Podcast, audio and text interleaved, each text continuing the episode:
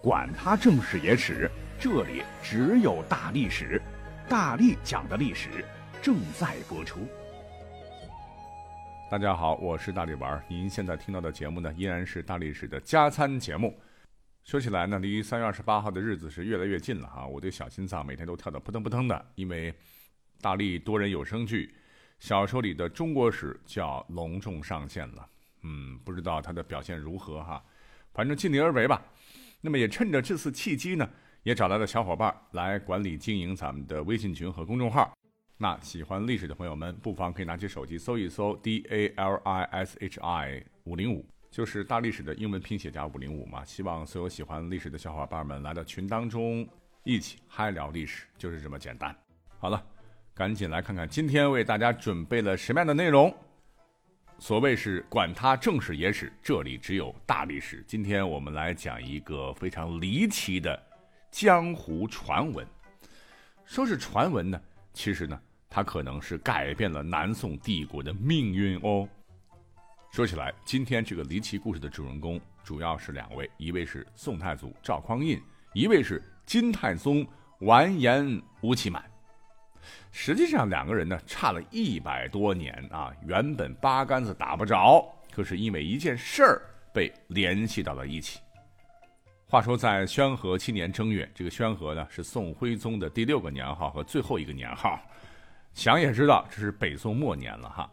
当时呢，北宋就听到说大金国的开国君主完颜阿骨达归西了，那北宋帝国马上就派遣了尚书。司封员外郎叫许抗宗为正使，武义大夫广南西路联访使者同绪为副使，前往大金国去吊唁呐。一来对逝者表示哀悼，二来呢也是祝贺新皇帝完颜吴乞买登基，携带了很多的礼物啊，基本参照之前对契丹人的标准。那话说这个许抗宗呢是个心细、观察能力极强的人，他把史今种种见闻呢。记了下来，即《宣和义四奉使金国行程录》这篇文章呢，对于日后研究女真人具有极强的军事历史价值。但是，让谁也想不到的是，许抗宗此次史金最大的一个遗憾，哎，或者叫做发现，他不能也不敢写进他的史金报告书中，只能咬碎了藏在肚子里，让他一辈子烂掉。什么事儿呢？话说呢，他回到东京之后啊，不知道许抗宗酒后失言，还是使团里的成员有其他一样的感触吧。这个消息啊，竟然在东京的上流社会慢慢的传开了，成为当时帝国最敏感、最禁忌，也是最让人感到新鲜的一个话题。这是个什么话题呢？其实啊，看似不过是一件小事儿。就在当时，许抗宗在拜见大金国的新皇帝的时候，一瞅着面貌，心里猛然咯噔一下。哎呀，不知道是不是眼花呀，他竟发现金人的新皇帝长得很像北宋帝国的开国皇帝老祖宗赵匡胤。讲到这儿，你会说你你是不是穿越了？那个时候没有发明照相机呀，他怎么知道长得像赵匡胤呢？啊，因为古代的皇帝都有画像啊，一代代流传下来，是比较写实的啊。他看见过，所以他觉得哈，这个金国的新皇帝长得像画像当中的赵匡胤。其实呢，这种新闻，哎呀，换到今天不过是一则花边新闻，撞脸了也不是一件大事儿吧。但是在当时却足以引发帝国文臣武将们的浮想联翩，他们不由自主地想起了另一个在帝国流传很久，但同样不能搬上台面的江湖传闻，那就是俯生烛影。当年呢，太祖皇帝赵匡胤中年暴毙呀，有两个儿子已经成年了，二子叫赵德昭，时年二十五岁；四子赵德芳，十七岁。在这样的情况下，皇位却很蹊跷地传到了赵匡胤的兄弟赵光义的手上，而太祖皇帝的两个儿子在叔叔当家之后呢，很快也以不同的方式暴毙。赵德昭竟然二十八岁自杀了，刚讲的赵德芳呢，二十二岁竟然暴病而亡。哎呀，这就引发了后世无限的遐想。那么在宋仁宗时期，话说呢，有一个无官一身轻的文人叫文莹啊，那吃的豹子胆，在他的个人博客叫《香山野录》当中就记录了这段江湖传闻。据说太祖暴毙那晚呢，天降大雪，这个赵光义是夜访皇宫，进入了太祖的寝宫太清阁。那一晚呢，太祖赵匡胤。很奇怪的，竟然把太监宫女们都平退了，下人们呢只能隔远看见屏内一开始两个人啊，哥俩是好像喝上酒了。过了一段时间呢，两个人的语气开始激烈起来，像似在争吵。又听见赵光义愤怒地说：“好坐，好坐。”最后，下人们又听到了祝福的撞击声。那到了午经的时候，一切又归于寂静。第二天清晨呢，宫女们就发现北宋帝国的开国君主已经暴毙而亡。可是令人奇怪的是，《香山野路》这样影射宋太宗赵光义弑兄篡位的野史杂文，竟然没有被帝国当朝当作禁书封杀，以至于在南渡后，史学家李涛在编纂《续资治通鉴长编》时，隐居了文颖的这段野史。那江湖传闻的真假已经无法考证了，但却一直残映在帝国的臣民心中。那赵光义的子孙接班人的这个香火，哎呀，一直就不旺，也不知什么原因呢。